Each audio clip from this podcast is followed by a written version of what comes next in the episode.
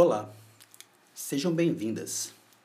Eu sou Sandro Nogueira e esse é o Equilíbrio Feminino, um podcast que entende você e acolhe seu desequilíbrio emocional.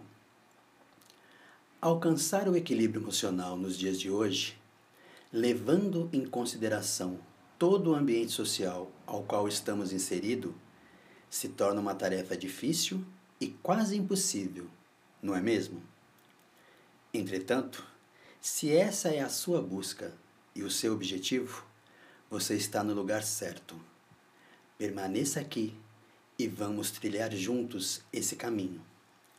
Pois está começando agora o episódio 1 do podcast Equilíbrio Feminino.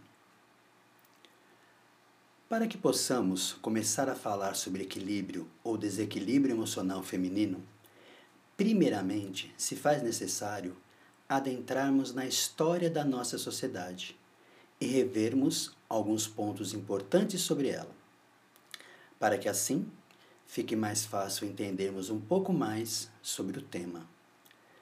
Ser mulher na sociedade brasileira sempre foi uma condição cercada de controvérsias, preconceitos e agressões.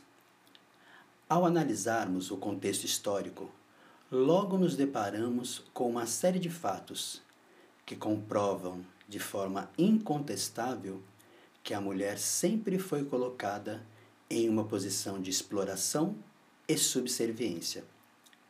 E isso, é claro, deixou marcas profundas e condenou muitas delas a viverem suas vidas sob total desequilíbrio emocional. Até algum tempo atrás, mulheres não tinham direito de fazer escolhas. Sequer podiam escolher os próprios parceiros. O surgimento da pílula anticoncepcional e o movimento feminista quebraram paradigmas e trouxeram uma nova consciência sobre o feminino. Isso foi importante para questionar uma visão de mundo que vigorou até os anos 60. Desde então, as mulheres mudaram seus posicionamentos na sociedade e passaram a desempenhar um novo papel, muito mais presente e ativo. Elas passaram a acreditar na ideia de que precisavam serem mais fortes, precisavam ser bem-sucedidas e, principalmente, precisavam conquistarem respeito e seus verdadeiros espaços na sociedade. Entretanto, a absoluta falta de referencial a ser seguido trouxe a essas mulheres, como consequência de suas lutas, muita dor e sofrimento, e mais uma vez, uma série de desequilíbrios emocionais. Ok, lutas foram travadas, os anos se passaram, objetivos foram conquistados, mudanças sociais aconteceram. Tudo isso é fato.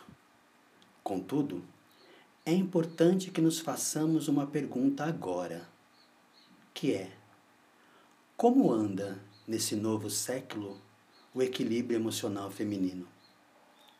Ou talvez a pergunta ainda seja outra, como por exemplo, o que é ser mulher nos dias de hoje? Muitas respostas brotariam dessa pergunta. Contudo, para começarmos de algum lugar, podemos dizer assim: ser mulher é lidar o tempo todo com linhas tênues. É a tentativa diária de se equilibrar entre a independência e a intimidação.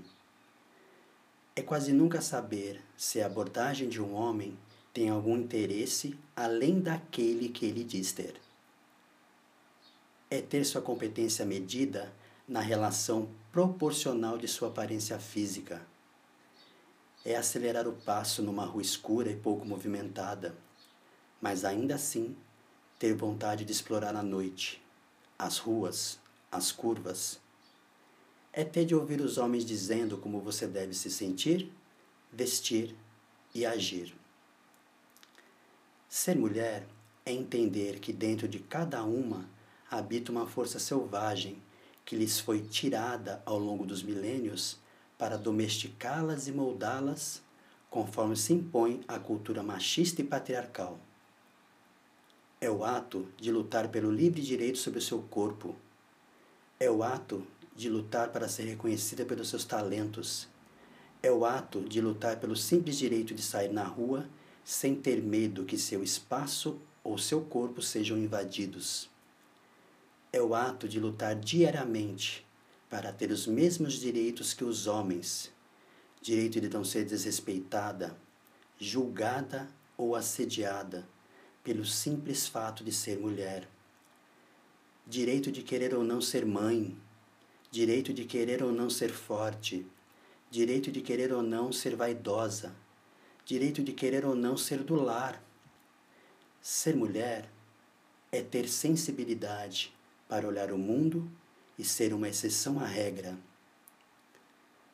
Ser mulher é ter de provar a todo momento que é capaz de ser e fazer o que quiser, quando quiser e como quiser. É se fazer ouvir, mesmo quando querem lhe calar. É o ser livre, mesmo quando querem te prender.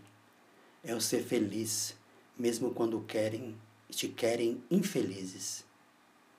E usar a razão e o coração como guia para estas conquistas. Ser mulher é ter força para aguentar o dia a dia, o trabalho, o chefe, o marido, os filhos e todas as necessidades que eles demandam. E além de força, é preciso ter doçura e serenidade para que esse dia a dia seja mais leve e gratificante possível é ter paciência para ouvir piadas de mau gosto, é ser feminina, é usar saia e salto alto, ou usar calça e tênis baixo, é usar maquiagem ou andar de cara lavada, é saber falar com o olhar, ter inteligência emocional. Enfim, ser mulher é ter um encantamento que vem da alma do mais profundo ser feminino que mora em cada uma. É ser a desconstrução de tudo isso que lhe é imposto. Ser mulher é poder fazer tudo e nada. É o fazer tudo aquilo que sentir vontade. Ser mulher é ser simplesmente mulher, em toda a sua complexidade. Ser mulher é deixar de lado a falta de colo para ser porto seguro de alguém. É ser forte e ser frágil. É ser a heroína com o coração de mocinha.